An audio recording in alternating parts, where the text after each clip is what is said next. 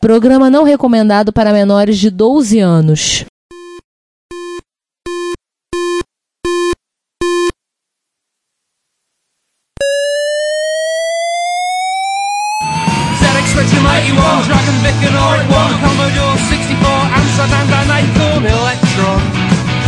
Dragon Vic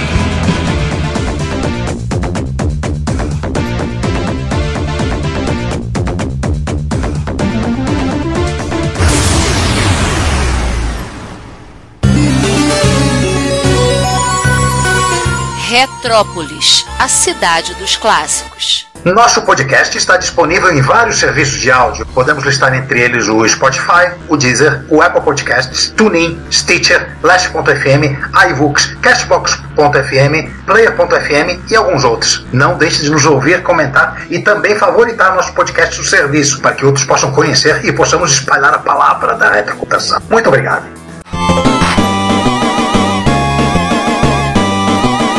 Então a gente só citou isso aqui só pra nível de curiosidade mesmo. Estrito senso, o pessoal fala que o primeirão mesmo é o Chevios ou Zivius. Eu vou falar Chevios, tá? Por favor. Obrigado. É Chevios. Eu também. Zivius é muito estranho.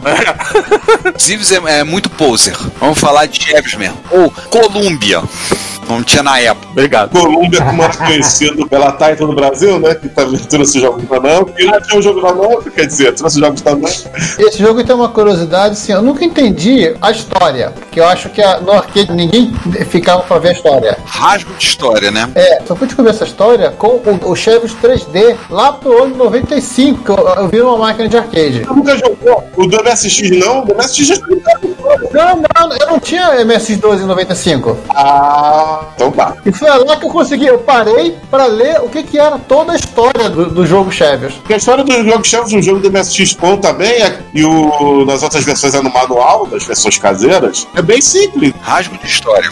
É apenas um grupo de. Uma, uma, invade a Amazônia. Um grupo de alienígenas que faz uma base na Amazônia, na América do Sul, não diz qual país, mas provavelmente o Brasil, que tem uma porção de Amazônia. Eu acho que ali o um pedaço da Bolívia que tem Nazca também, né? Pode ser. Acho que tá mais pra lá, mais pra, pro lado da Bolívia e do Peru, exatamente. É, Nazca é Bolívia e Peru, verdade. Ou seja, a Amazônia peruana ou boliviana, você é a nave Sovalon, que é a nave mais moderna construída para destruir os alienígenas, e tem que combater eles no ano de 2012. Ou seja, foi 10 anos que você está se tentando. Há 10 anos atrás, nós estávamos se combatendo alienígenas, exatamente. No futuro distante, há 10 anos atrás. É. Vocês já repararam que a gente, nesses jogos de nave, você sempre pilota a nave mais moderna? Nunca te dou uma nave meio lenta, é sempre a nave mais moderna da época. É, é sempre o protótipo, te dão. Vai lá, cara. Você vira aí. É o famoso Weifer. Nunca te dão, sei lá, um Fiat Uno das naves, assim. Pois é. Não, mas que dá? Se um Fiat Uno, se botar uma escada no teto, aí, cara, você vence qualquer uma. Uma coisa legal do Chaves é que você atira pra frente, né? Você atira no solo. Exatamente, tem inimigos no. Sim, eu, eu, eu sempre acho curioso, né? Como é que foi? A gente tem ele como referência como primeiro jogo de nave com scroll e tal, e ele era tão inovador nesse sentido, né? De você poder ter coisa de atirar em coisa no fundo. Eu sempre achei isso maneiro, assim. Os caras de cara já tiveram uma ideia maneira que ninguém tinha tido ainda. V- vamos sacanear o jogador e botar dois botões de tiro. Primeiro que eu vou falar uma coisa. Eu, Ricardo, aqui, o Juan e o Giovanni, a gente viu esse impacto porque a gente viu esse jogo quando era criança. Numa época que os que o fliperamas tinham Galaga, Pac-Man, Elevator Action, Rally nada contra esses jogos, jogos eram bem legais. E você se deparava com Chevios, a primeira coisa que te saltava os olhos eram os gráficos. O gráfico dele era um passo além do- desses jogos que a gente está acostumado a ver. A Namco ali botou quatro placas ali sanduichada de componente pra fazer esse, esse jogo, cara. Esse jogo era um jogo revolucionário no quesito gráfico também. Agora, só uma curiosidade que eu olhei aqui: porte pra 29 plataformas. Não vai dizer todas, não, né? Não. Ele tá classificado como 2D scrolling, o visual aqui, perspectiva top-down, tô olhando aqui no Mob Games. Gente, a história é bem mais complexa Poxa, do que eu imaginava. Eu acho que os caras tiveram assim, resolveram pirar no cabeção, né? Assim, Há 100 mil anos atrás, uma civilização antiga prosperou na Terra, construindo os equipamentos lá, o tal do Gump, para sobreviver à Era do Gelo. A maior parte dos habitantes decidiram sair, finalmente, indo para um planeta chamado Chevios. a Ah, planeta deles, dos inimigos era o chefe. Um grupo de humanos ficou, se tornando nossos próprios ancestrais. Muito tempo passou e os chevianos agora planetam voltar à Terra. E aí o piloto. Tem nome? Mu, Não é gado, não. O seu androide companheiro Eve and Mio e um cheviano que se opõe ao regime, planeta Chevios, está de volta de uma viagem especial a tempo de avisar a Terra que vai ser invadida. A nave protótipo Suvalu é colocado disponível com a principal arma contra o ataque dos chevianos. Tá, mas essa. Aí, gente, é um jogo revolucionário, literalmente. Mas olha só, essa história toda, esse lore todo, ele não foi criado de acordo com as continuações foram saindo? pode Porque ser. pode ter sido isso, entendeu? Porque eu sempre lembro do R-Type, que é a história da, da Strike and Blast Off, The Biden Empire, e depois criou-se uma história toda complexa nas continuações. Eu não acho que tenha sido tudo isso em 82, não, cara. Ah, não, com certeza não foi. Nem 82 e nem 88. Porque a versão da MSX estava tudo em inglês e eles só falavam que eu tinha narrado. Aham. E no 88 já era um lore acima do arcade. Já tinha explicações que não tinha no arcade. Então, e a versão do MSX de 1988. Então, sim, isso aí foi com o passar dos anos foi. Vamos dar um nome aqui pro cara que inventou essa loucura total. É Masanobu Endo, é o criador do Chevios. Detalhe, a versão do MSX, que é o Far Out Saga, é classificado à parte em relação ao Chevy. Se você procurar lá no Mob Games, vai encontrar 28 arquiteturas, plataformas que tiveram Chevy. Chevy Far Out Saga, MSX. É outro jogo. O que acontece é o seguinte: que o que aconteceu com, com o Chevios é o que aconteceu com a série Gradius. Também é, é assim: eles classificam os Gradius todos de um lado e o Gradius MSX separado. Primeiro que eu ia dizer que o que você falou sobre a questão gráfica do Chevios, só pra adicionar. pra- Eu não joguei Chevios no Fliperama porque ele saiu antes de eu nascer. Mas eu vi a reação de gente vendo o Chevios no MSX2 na minha casa, assim. E eu vi gente falar assim: Meu Deus, assim, gente quase chorar de emoção. Você tem esse jogo em casa, que incrível, porque era. Viu? e o Rafael com cara de blazer, pô, deixa ele. E nem gasto ficha pra jogar. Verdade seja dito, o, o Far Out Saga, ele é, ele é talvez a- a- o porte de arcade mais fiel que existe. Então, som, Mas o, ele o Chevios no. MSX tem aquele esquema. Ele é, na verdade, uma continuação do Chevios que contém a versão original do Fliperama junto, né? Essa que é a parada. Por isso que ele tá- deve estar cadastrado separado no, no Mob Games. Porque é um jogo novo que Exato. traz o jogo antigo. Isso. Eu vou falar que só tem duas coisas que faltam na versão do MSX e que tem na versão do X68000, que é o modo Tate e, e- e a explosão sampleada. As únicas duas coisas que faltam, se você reparar, a explosão da tua nave, do MSX, obviamente, não tem a, es- não, igual a explosão do arcade. Isso tem na versão do X68000. Só que a versão do X68000 é apenas a versão do arcade sem tirar nem pôr. No MSX tem todo esse aparato de ter abertura, de ter lore, várias naves diferentes, até porque quem programou a versão do MSX foi a Compile. E uma coisa que eu tenho que dizer aqui, a versão do MSX no final, ela prometia voltar uma continuação, que no MSX nunca voltou, mas a Compile ia não cum- cumpriu sua palavra. Em 1990, Far Out Day 6 era lançado no PC Engine e também é celebrado como outro grande porte do Chevios, e até por ser continuação da lendária versão do MSX. O problema é que essa versão é um pouco mais obscura que a do MSX, por incrível que pareça. E eu acho que é a mesma coisa. Se eu não me engano, ele tem a versão original também, né? E, e o que seria o terceiro jogo. Eu acho que é porque o PC Engine é tão bom de, de shut'em up que o Chevios é soterrado, né, pro Avalanche de shut'em up. Agora, deixa eu perguntar uma coisa. Você falou em modo Tate, ou modo Tate, sei lá. Tate em japonês, né? Todo mundo sabe o que, que é isso? Ah, é, explica aí. Não. Eu imaginei.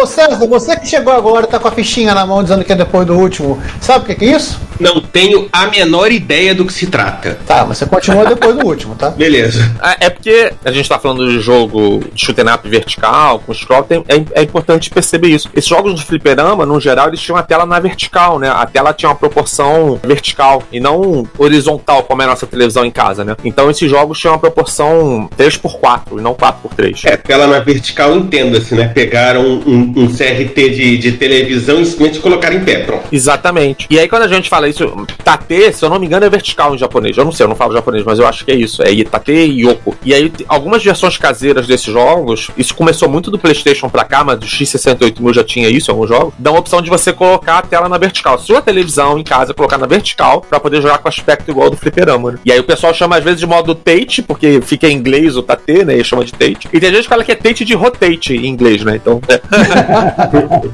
Exato. Aí ou você bota o monitor deitado, ou você deita e joga deitado. Eu vi gente fazendo isso. Então, te falar, alguns jogos têm a opção exatamente de você deixar o monitor na vertical, mas não girar o controle. E aí você joga como se fosse um shooter up horizontal com a tua tela na vertical, entendeu? Eu joguei muito o Image Fight no Saturno assim, que é um jogo vertical, né? A tela ficava na horizontal, só que aí quando eu botava pra direita, na verdade subia a nave. E aí eu jogava como se fosse um shooter up horizontal. Vem cá, a galera que programava isso combinava com a mãe da, do jovem depois sobre negócio, negócio de girar a televisão? Então, os jogos, nessa, pelo menos os do PlayStation, viam um aviso antes. Olha assim: olha só, se você jogar nesse modo, tenha cuidado porque a televisão pode cair, quebrar. A gente não se responsabiliza pela merda que vai fazer. Ah, No X68 mil, se tiver, tá em japonês. não, é, o que eu vi foi. Eu sei que era estava escrito, mas era em japonês normalmente. Até porque, talvez por isso, na maioria desses jogos, as, as versões ocidentais, eles tiravam essa opção. Talvez por isso mesmo, assim. Então era muito comum a versão ocidental tirar. E finalmente chegamos a uma situação em que é verdade aquela história aqui que as mães diziam que videogame era de televisão. É, agora existe um exemplo, né? Pode estragar até o pé da criança, né? Dependendo. Agora a verdade é esse bilhete.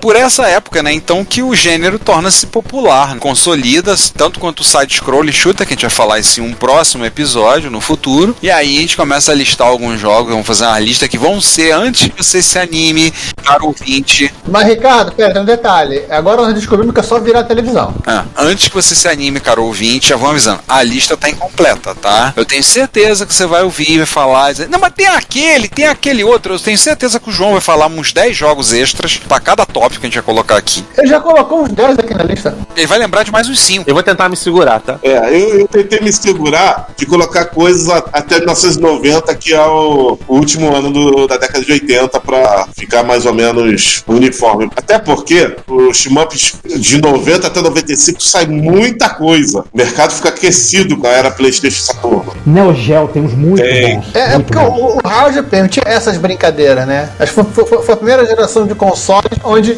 era fácil fazer um, um shmup. Exatamente. Na verdade, vai até um pouquinho mais longe hoje, Giovanni. Eu acho que essa geração, PlayStation, Neo Geo, etc e tal, foi a geração em que realmente se aproximou em termos não só de poder computacional, mas em termos de, de jogabilidade, em, em termos de pensado para aquilo ali, os videogames do, do arcade. Tanto é que na segunda geração, de certa maneira, enfim, são coisas diferentes, mas é, mas é quando os arcades de- é, começam a, a perderam a liderança tecnológica Sim. né, pro PlayStation 2 e, enfim, começaram a entrar em decadência, né, que já é quase virada do milênio. Mas eu posso falar uma parada sobre isso? Claro. É porque assim, o que eu sinto muito é que entre 1980 e 90, né, são com Chevy, um pouquinho mais até 92 e tal, quando a gente parte do Chevy, os que tornam o gênero super popular e tal, cara, era um gênero que era um lugar comum, você via 200 mil jogos de nave o tempo todo. Sim. Tu ia num fliperama, era, era o que você mais via. Tu, no MSX, né, quando tive MSX, depois e tal, cara, era muito jogo de nave que você tinha. Quando chega nesse momento do PlayStation e do Saturno, quando você começa a ter a migração pro pro 3D e tal, ele começa a virar um gênero de nicho, né? Na verdade, você, apesar de eu achar que ainda continua tendo um número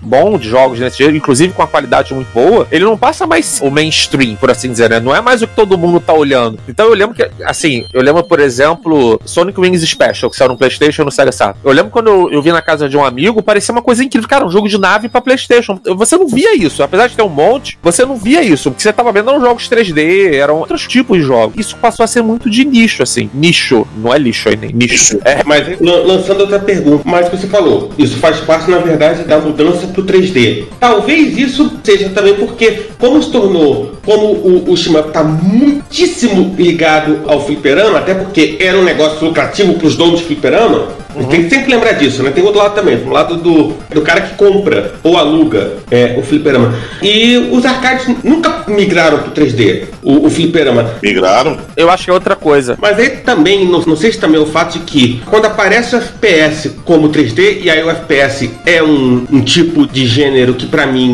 não faz sentido fora do 3D, eu, eu acho que acaba vendido, porque como é que você vai colocar um FPS no, no fliperama? Eu, É mais complicado. até tem. Posso falar uma, duas coisinhas rápidas? A primeira primeira, é, voltando um pouquinho atrás, os jogos não saíam iguais ao do arcade, saíam melhores, porque as mídias de CD, principalmente na era do PlayStation, permitiu mais, mais conteúdo até que das versões de arcade. Você tinha mais fases, mais personagens, ma- mais tudo. Que até compensavam um ou outro deslize técnico como conteúdo. E a segunda coisa é isso que o César tá falando agora. O gênero que matou o shmup não foi o, o- o FPS, foi os jogos de luta no arcade.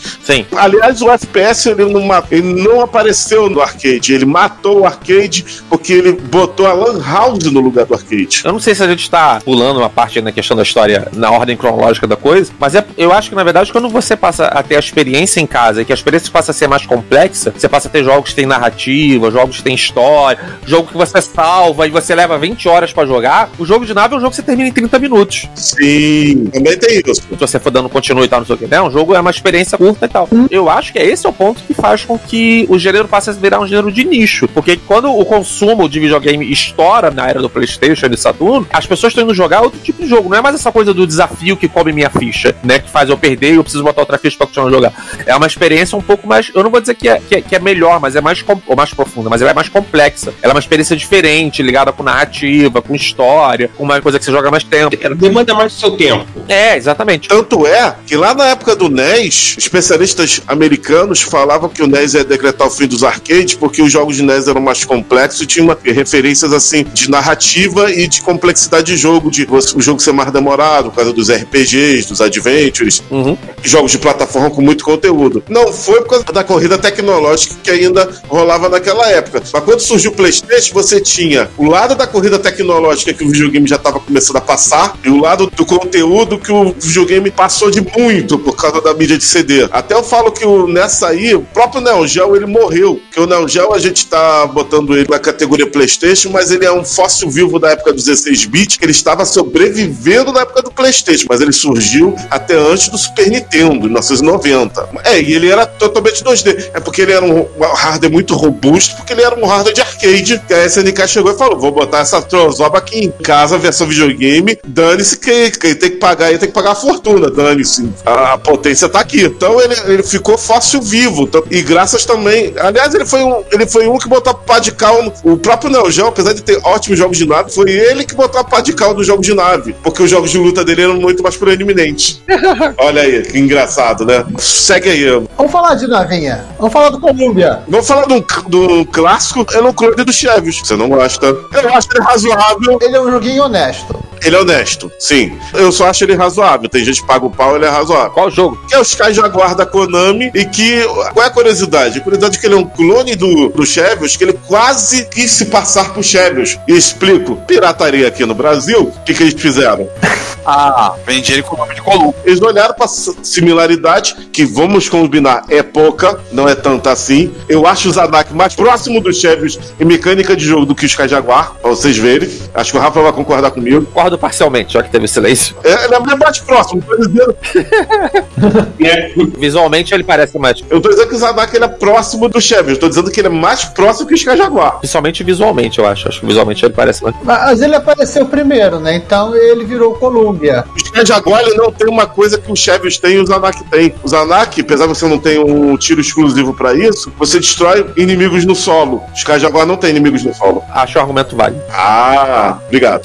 Mas o, o- o- é, mas o Sky Jaguar já introduzia o Power Up. Sim, power up porque você aparecia lá, pau, né? Pau. Aliás, o, o Zadak tá daqui a pouco. Vamos falar do Zadak daqui a pouco. Calma, galera. Calma, gente. Galera aí na arquibancada tá gritando Zanak, Zanak, Zanak. Hein, João, o que a gente vê no Sky Jaguar é talvez a primeira versão do motor que a Konami vai usar alguns anos depois no Kinect Maze. Dois anos. 86 ele? 86 o, o que Nightmare. Eu acho que é uma evolução de outros jogos da Konami também, mas, mas vamos lá. Então, pra terminar, a pirataria pegou o nome que já era um apelido dessa época, inclusive nós vamos falar aqui de do- dois jogos que a gente falou muito aqui, e a gente tem que falar deles, o nome deles. No, no fliperama eles botavam outros nomes. Na marquee, naquela parte de cima da máquina, tem o nome no gabinete. O jogo continua com o nome igual, salvo alguma programação. No Chevy eles não tinham como fazer isso. Eu acho que no Galaga eles fizeram. Dos Axis fizeram e no Galaga eles fizeram. O Galaga tinha o nome de Fantastic. Mas aí era Taito do Brasil que fazia isso. Sim, Aqui aqui eu acho que o lance era- era- já eram as máquinas pirata de arcade. É, o Chevyos com certeza. E o Zaxxon era Jackson. Nossa. Detalhe, escrito na tela. Jackson.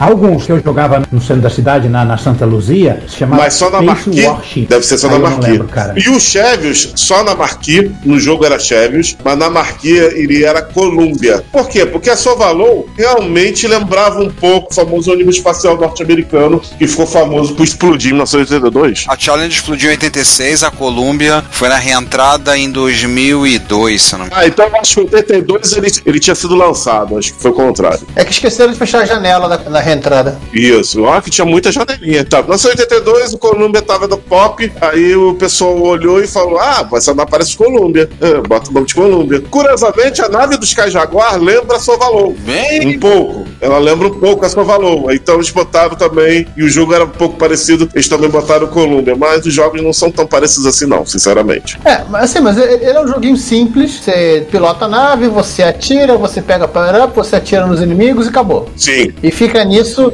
ad nauseam. Ele tem meia dúzia de fases, né? Mas, João, resumo da ópera. Eles chamaram os Sky Jaguar de Não, de foi Colômbia na pirataria. Colômbia. De Colômbia. Curiosamente, ninguém chamava os Chevyos do MSX de Colômbia.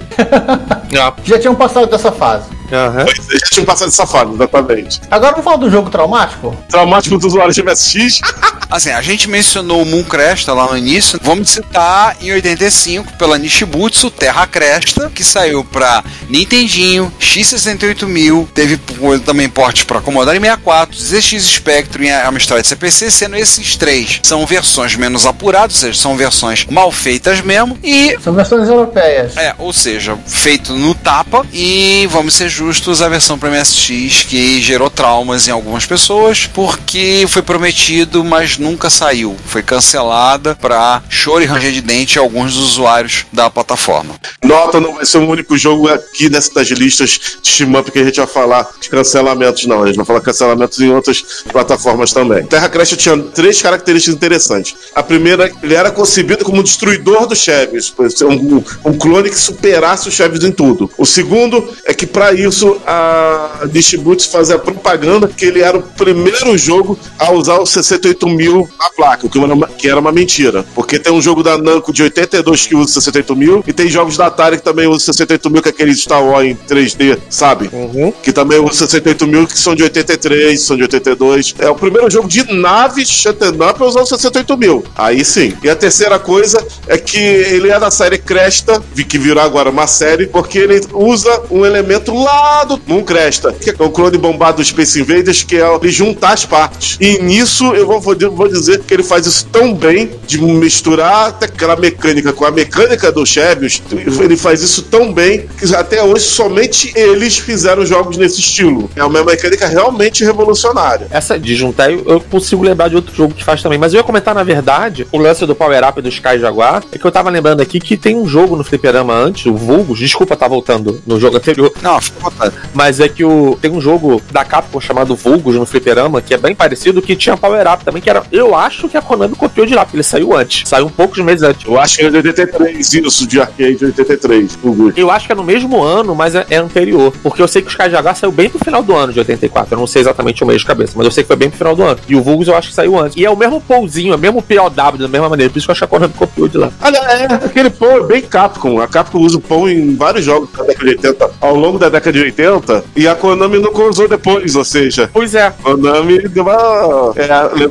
fica aqui a menção honrosa do Vulgas, que não tava na pauta. Bem lembrado, Rafael. Tem versões novas dele, inclusive. Inclusive pra Switch. É, tá falando Terra Cresta, tem, tem uma continuação no Terra Cresta também, que saiu há pouco tempo, que era o Sol Cresta. Isso. Que foi feito pelo diretor, ou pelo menos pela, pela empresa que foi fundada pelo diretor do Resident Evil 2 lá, pela Platinum Games. Né? Mas o Terra Cresta eu acho maneiro pra caramba pra época. Acho um jogo, porra, maneiríssimo. Sim. Na realidade, teve várias continuações. Teve o Terra Cresta 2, que ele também é conhecido como Terra Force. Sim, sim. Ele é horizontal. Aham, é. A série Terra Cresta são sete jogos. Confundi os dois jogos. Terra Cresta 2 é um jogo, Terra Force é outro. Vamos lá. Terra Force, que saiu nos arcades, que é a continuação do. Nos arcades do Terra Cresta, ele é horizontal. Terra Cresta 2, que saiu no PC Engine, algum tempo depois, ele é vertical como Terra Cresta original. Então só falei besteira. São dois jogos diferentes. Tem um sucessor espiritual, que é aquele do robô, o UFO Robô Danzer, que eu acho que todo mundo jogou e não sabe o nome. Todo mundo fica falando, que é que é aquele jogo do robô que parece Terra Cresta, que tinha fliperama, jogava muito? UFO Robô Danzer. Ele usa até o normal hardware do, do Terra Cresta, ele é de 86. O Sol Cresta, esse que o Rafael citou, que saiu agora, 2021. ele é de 2021, saiu para Windows, para Switch, PlayStation 4. Na verdade, foi lançado em 22 de fevereiro de 2022. Eu sei exatamente a data porque ele concorreu de frente com o jogo que eu fiz. Nossa, olha. Fizeram de propósito isso, tá vendo? Implicante. Tipo, Eles mudaram a data. O jogo ia sair em 2021, eles mudaram pra quatro dias depois do meu jogo. Eu entrei em desespero na época. Por isso que eu sei, eu sei exatamente o dia que saiu por causa disso. Sacanagem! Rafael enfrentando a Platinum Games com Terra Cresta. Caraca! Agora eu vou ser um pouquinho arrogante. O Sol Cresta na Steam tem 77% de aprovação e o meu tem 100%. Desculpa aí. Aê!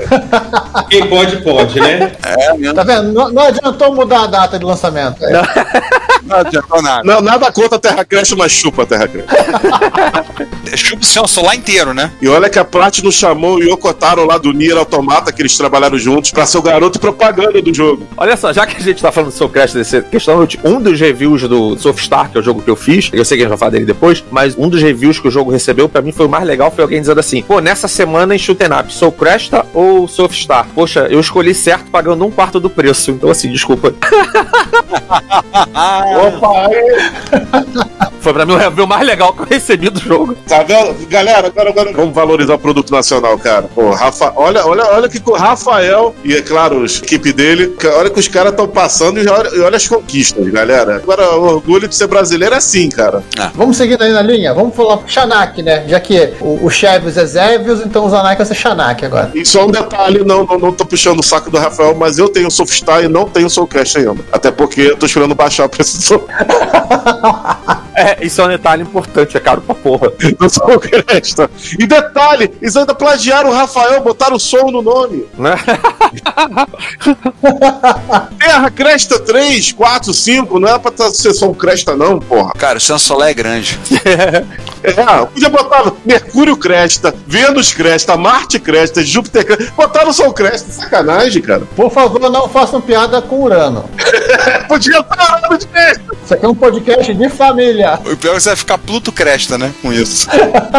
Agora, agora pergunto, será que os usuários de MSX vão, vão, vão reclamar que não vai ter só o Cresta pra MSX? Ah, fala isso pros chatos que reclamam. Mas o MSX não pode reclamar porque tem pra mim um dos melhores shitnaps que eu, menos o meu favorito. E aí agora deixa eu fazer a minha, minha cagada de regra, né? Eu tenho o cartucho original, Zanak, aí. O pessoal da torcida que tava ali pedindo. Zanak, Zanak, Zanak. Agora a organizada do Zanak já levantou o bandeirão, já soltaram os sinalizadores. Agora, agora vai, agora vai, agora o negócio vai. É um, um jogo da Compile, é um dos meus jogos favoritos do MSX e tem toda uma história muito curiosa como eu consegui esse cartucho. Envolve compra no exterior e na verdade esse cartucho veio de Dubai. É, a história é a seguinte: saiu na época um catálogo em árabe pro pessoal de MSX, a gente viu no, no fórum da MSX.org, né? Viu essa anunciada notícias. E aí eu falei assim, pô, vou comprar. Aí fui procurar pra ver onde é que comprava, comentamos, fui lá e vi que tinha como trazer e quem vendia era uma loja, a loja Retro Gamer, que fica nos Emirados Árabes. E eu entrei em contato com o pessoal da loja, eles mandaram o link do site, conversei com algumas pessoas, alguns estão aqui presentes. Ah, vou comprar pra tentar rachar o frete. Aí eu vamos olhar, passei o link, vê que vocês têm alguma coisa que vocês se interessam aí, a gente faz o frete. Tá bom, ah bom, vamos fazer. Então, um amigo, o Rogério Bellarmino pediu o catálogo, eu comprei o catálogo.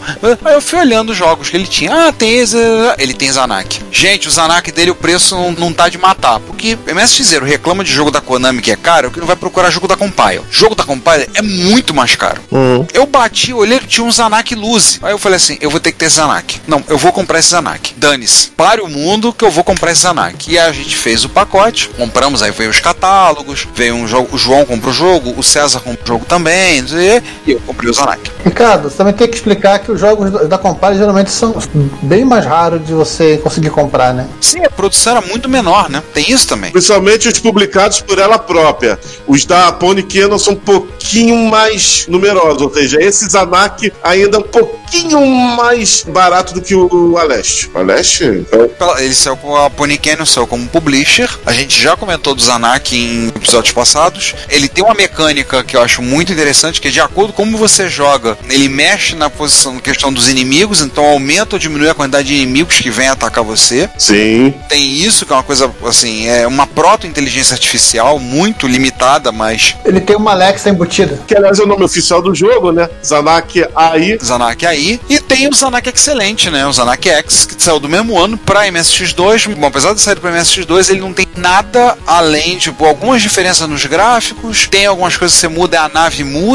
Você tem duas armas nos dois Zanaks, né? É um jogo bom também, jogo bom também. Mas deixa eu explicar pra vocês o que acontece no Zanak. Zanak tem três Zanaks e eu tô contando com o do MSX2, tá? Tem mais de três, na verdade, mas segue. Vou dizer por que, que eu só tô contando três. Tem o Zanak Zero, que é o Zanak pirateado que a gente jogava, que tinha aquele mostrador que aparecia um AUK. Era o debug. Por que, que eu chamo ele de Zanak Zero? Ele é um Zanak que nunca. Esse é raríssimo do raríssimo. Most- Mostra branca da cabeça azul, com patas douradas e listrinhas roxas. Esse Zanak só saiu em alguns micros da Canon. Alguns micros da Canon. Esse Zanak é um cartucho que vem nesses micros da Canon. Nunca saiu ele pra ser vendido à parte com micro. Ele é super raro e esse jogo é um protótipo do Zanak AI. Ele tem algumas diferenças. A AI dele não é tão boa quanto a do AI. É esse que chegou no Brasil com aquele mostrador do AUK. Aquele, aquele segundo Zanak, que é igualzinho, mas tem um mostrador que ele parece meio metálico. Parece o nome do jogo. E não tem um AUK. Esse é o Zanak AI. Esse é o Zanak comercial.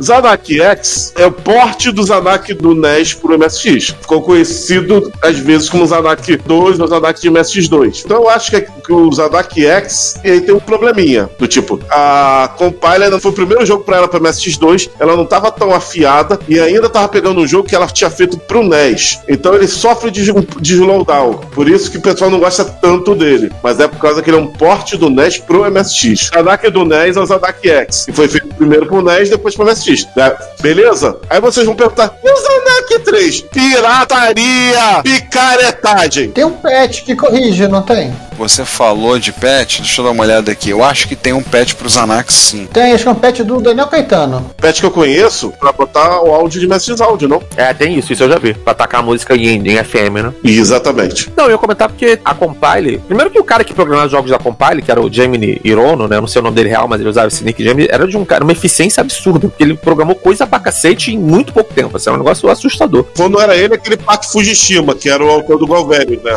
Uhum. Cara, mas o que você vê de jogo com crédito com Gemini Hirono, assim, feito. Gemini Hirono, né? Feito em, sei lá, dois anos, assim, mais de 20 jogos, sei lá, é muita coisa, cara. É muito assustador a eficiência do cara. O cara é. Essa versão do Nintendo, né? Que na verdade é Famicom, como preferir, sei lá, tem uma versão em cartucho, tem uma outra versão em disco pro Famicom Disc, que não é igual, é diferente. Design de fase é diferente e tal. Por isso eu comentei que tinha mais. Essa versão eu não conhecia, nem conhecia, cara, essa versão do, do Famicom Disk System. Se você pegar lá o, o Zanak, X Zanak, Zanak vs Zanak, sei lá como é que o pessoal chama, Zanak Cross Zanak, que é aquela coletânea que tem no PlayStation 1, além do, do Zanak New, que é o jogo novo, né, que realmente é o jogo que tava ali interessante, tem três versões de Zanak do Nintendo ali. Tem a do cartucho, tem a do disco e tem uma especial que eles fizeram especialmente para essa coletânea. Olha só, mano. Só uma coisa que vocês falaram do patch pro Zanak, o Zanak Excelente, né? Zanak X, tem, o patch tá no GitHub do Vitor Martinez, tem o patch e é pra, obviamente para MSX2 pra cima. Então ele tá disponível um patch em IPS, então ele dá suporte, no caso, liga o MSX Music e dois suporte também para você tiver dois PSGs. Ele também corrige alguns problemas de, de habilita o turbo. É, Ele habilita o turbo, ele corri, ele dá a opção para você pegar, botar vida infinita no início, dar a questão da questão das ligar essas opções, você escolher o que você quer. Tem algumas otimizações, tudo para ficar na mesma ROM. Legal. O Zanak X eu ia falar, mas agora vocês mataram o que eu ia dizer, porque eu ia falar que apesar do slowdown Down, eu ainda prefiro a versão do MSX à do NES. Você esculhambar o jogo, né? Brincadeira. Mas agora com o patch já é, é, tira o único problema que a versão MSX tem. Tá bom, tá bom. Então você pode fazer o seguinte: você pode falar do jogo que algumas revistas de MSX na época chamaram de Zanak 2, a continuação do Zanak. O que acontece é o seguinte: o Zanak Zero, eu tô botando aspas pro Zero, que é a versão não comercial. Ele era o Zanak 1 aqui no Brasil. O Zanak AI era o 2. E o Zanak 3, que era a picaretagem. O que, que o pessoal fazia? Pateava o jogo do Zanak para ele começar na última fase. Sim, eu lembro. A última fase era totalmente diferente de todas as outras fases do jogo. Então você realmente olhava e via: caraca, eu estou num jogo totalmente E diferente. como você era pereba, você nunca tinha chegado na última fase. Ah, você. Não, não, não. Fala por você. Pereba é você. Eu não. Fala por você. Por favor, respeita o bonde do, né, dos perebas de Shmup. Por favor.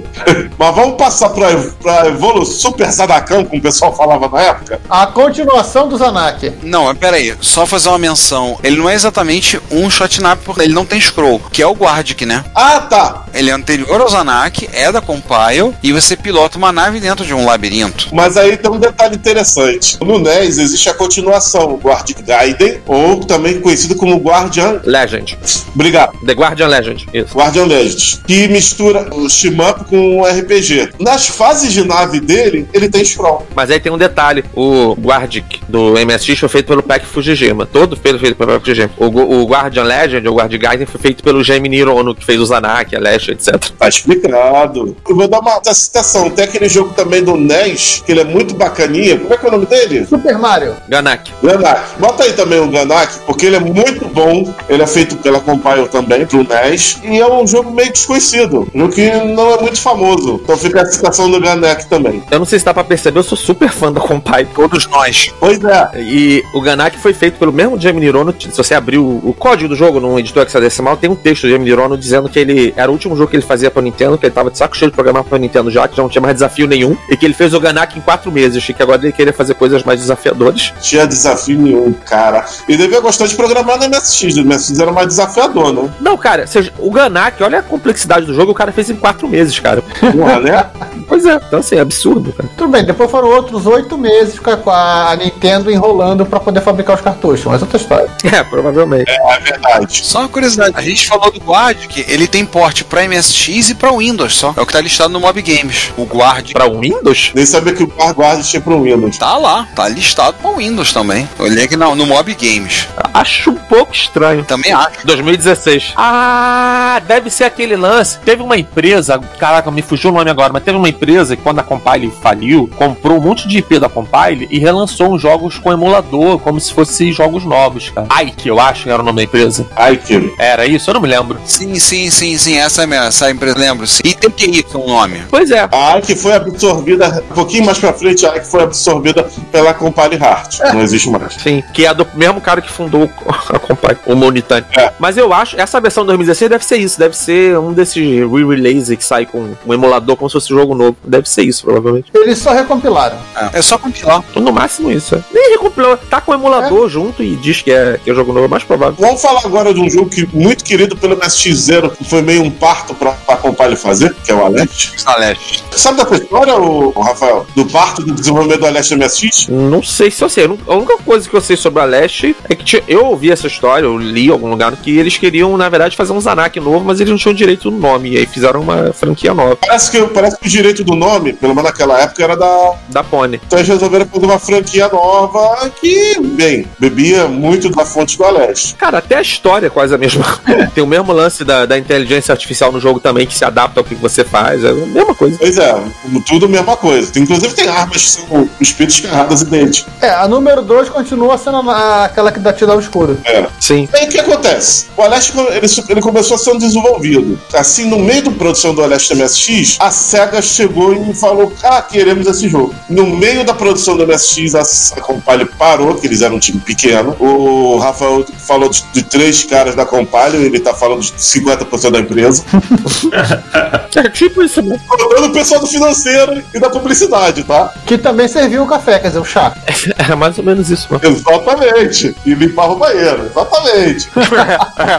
Sério, tem uma MSX Magazine fazendo uma entrevista dos. Na época, eu acho que ou do Aleste ou do Aleste 2. Sem brincadeira. Não era mais de 10 pessoas. Porque tirar foto todo mundo acompanha aqui. Não era mais de 10 pessoas. A compile inteira em 89, 90, é isso? É. Não era mais de 10 pessoas mesmo, não. Certeza absoluta. Aham. Tinha a moça da faxina, tinha o cara do financeiro, ali do Vegas. Chama o porteiro do prédio pra dizer que ele tem mais gente. Por aí, juntaram só com funções aleatórias. Aí vamos lá. Aí, aí a SEGA chegou, meteu aquela grana, que foi até uma grana boa, porque eles iam publicar o jogo sozinho. Tudo bem, é, era no MSX, mas mesmo assim eles iam fazer em cartucho. Então em cartucho os custos eram maiores. Mesmo não tendo licença, sendo a moda Bangu computador é assim, não precisa pagar nem a Nintendo nem a SEGA, mesmo assim, mesmo assim é cartucho, era uma grana. Aí a SEGA chegou e falou: queremos esse jogo. Aí a Compile fez correndo o Aleste do SEGA Master- Mark III, vulgo Master System, que é conhecido no ocidente como Power Strike, com as fases que já estavam prontas. Que zona. Entendeu por que falta a fase do Aleste do Master System, Rafael? Eu sabia da história de ter saído antes o Master System, mas não sabia que foi por causa disso. Pegaram as fases que estavam prontas. A primeira fase, que não, é, é- não era pra ter sido a primeira, era pra ter sido uma fase mais pra frente. Eles botaram a primeira fase pra diferenciar o jogo da versão do Master System. A primeira fase era aquela do campo e ia ser no MSX também. Eles botaram a primeira fase, que era uma fase mais pra frente, pra coisa. Primeiro pra impressionar, que a fase ficou bonita pra caramba. E segundo pra não dar pior com a SEGA. Agora, A SEGA vai olhar a primeira fase? Não, são jogos completamente diferentes. Aí o cara joga a segunda fase e tá lá, igual tem uma parada que eu, eu li há muito tempo atrás, eu não sei porque parece que nessa época aí, me, me- segunda metade dos anos 80, o acionista maior da SEGA era o maior acionista da Compile também, então eles meio que tinham mais ou menos o mesmo dono. Sim, era um grupo de banco. S alguma coisa K, SHK, se eu não me engano. Hold. E aí a, a, a Compile meio que tinha que cumprir a ordem da SEGA, de vez em quando tinha umas coisas desse tipo, assim. É, Exatamente. Então a SEGA meio que chegou e falou: quero esse jogo aqui, ó. É uma coisa parecida com o Gol Velhos de MSX2, 2 mais, e o Gol do Master System. Rolou também um lance parecido. Quem gosta, né, gente? Respeito é bom e conserva os dentes, né? Então o que acontece? O, o jogo do Master System foi feito a toque de caixa, já a sorte dele é daquele negócio, né? Z80 nos dois, salvou a pátria, né? Muita parte do código foi aproveitada, né?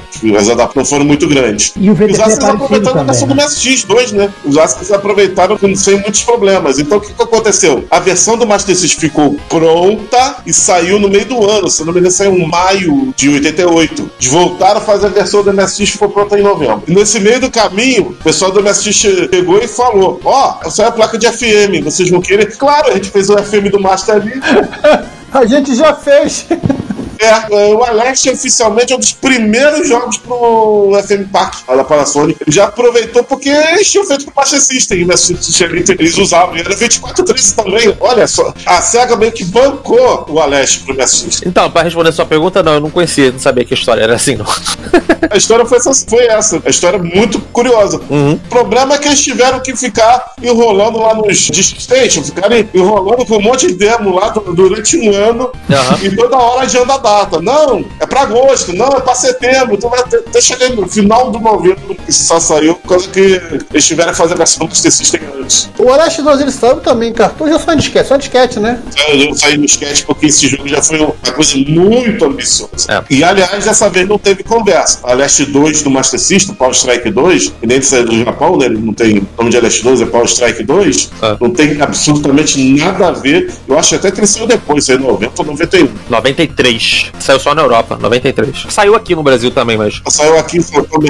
Caríssimo. caríssimo. Mas é, ele foi feito pra, só pro mercado europeu, a princípio. E, só- e como você falou, só chama Power Strike 2. Mesmo que você bote ele num cartucho, num Master System japonês, aparece só Power Strike 2, não é? Exatamente. Então a Leste 2 ele é concebido diretamente pro hardware do MSX e aquilo ali acho que o Gemini né, chegou e falou, né? Vamos explorar tudo, aqui é o desafio, né? Uhum. Ele deve ter olhado pro PC Engine e falou, porque já deve ter, nessa altura do campeonato, eles deviam estar programando pra PC Engine também. Eu acho que já teve jogo da Compile saindo PC Engine. Já tinha, já. Acho que o Blazing Laser saiu antes disso. Então ele, olhou e falou: quero fazer um jogo igual que eu fiz no PC Engine no MSX. Eu botei na cabeça.